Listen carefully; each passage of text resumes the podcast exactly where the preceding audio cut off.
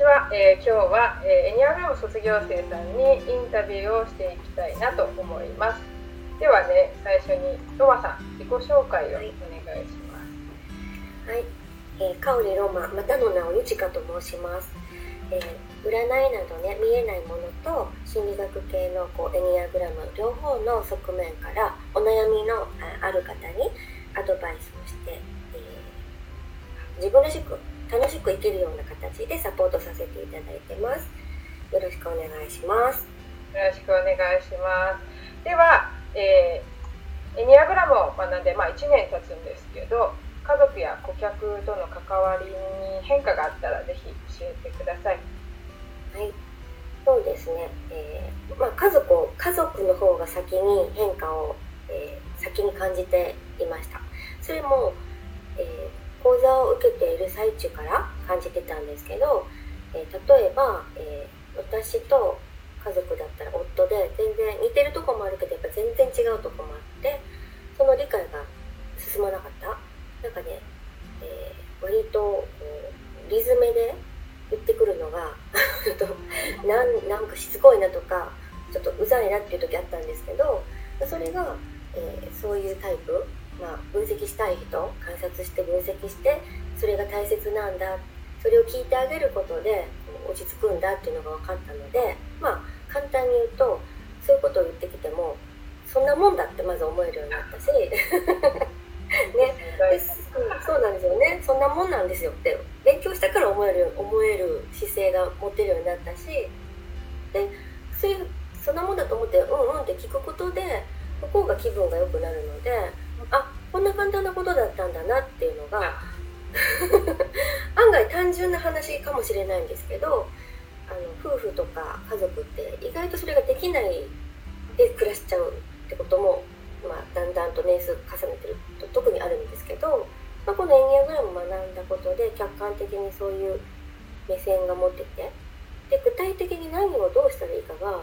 めちゃめちゃ分かりやすかったのでで難しくないんですよ本当に。納得してちょっと工夫する。ちょっと、えー、立ち止まってあこう言ってたなこうしたらいいんだなやってみようみたいな軽い感じでできたのでよかったです。子供も3人いるんですけどもうそれぞれに違うっていうの分かってたけどエニアグラムでちょっとずつの差がよく分かる。細かいとこも分かります、う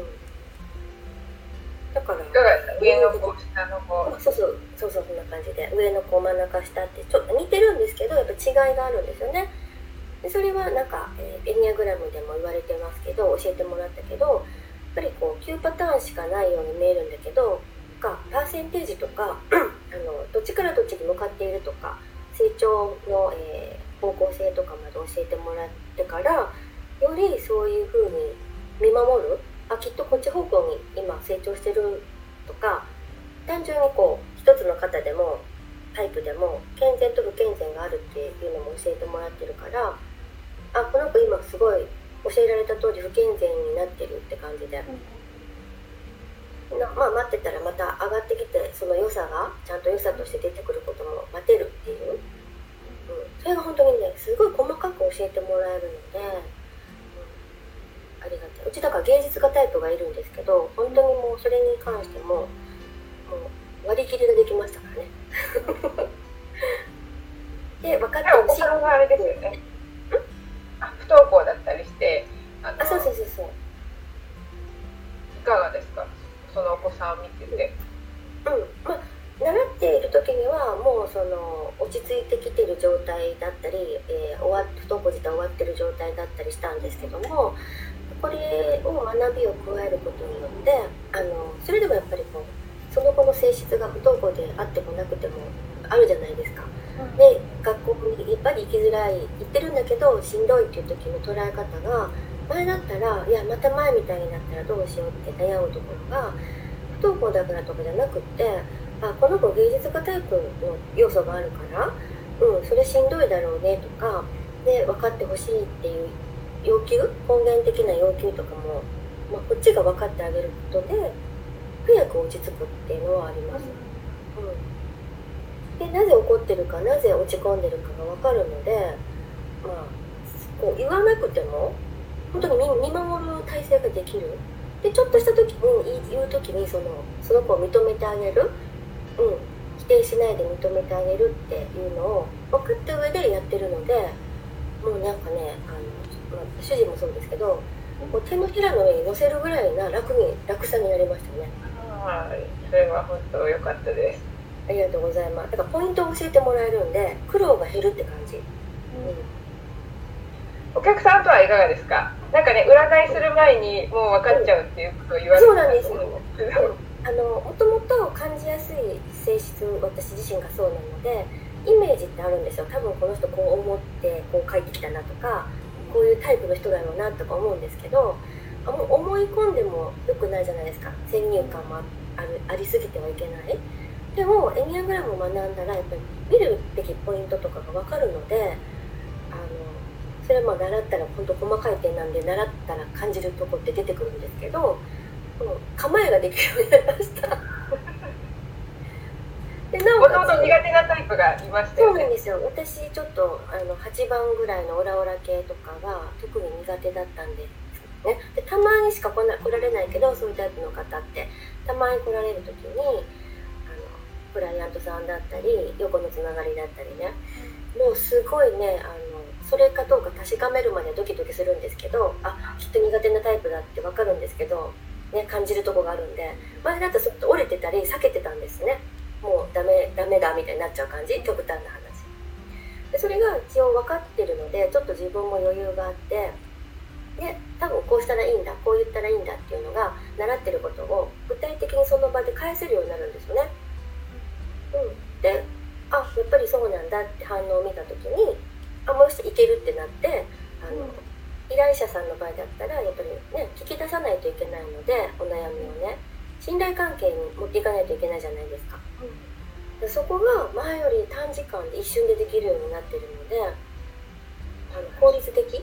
時間も労力も減りますよね。うん、ありがとうございます。では、えー、ね、えー、ゆちかさんが、えー、無料のね、イベントなど企画されているので、ぜひね、紹介したいなと。思あ、固まってる？あ、なんかちょっと今ね、みゆき固まってる。あ急に落ちちゃったからこれ。急にでもねあ戻りました。お帰りなさい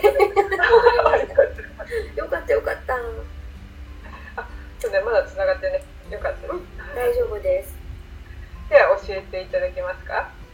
はいえっ、ー、と愛情愛情愛情獲得型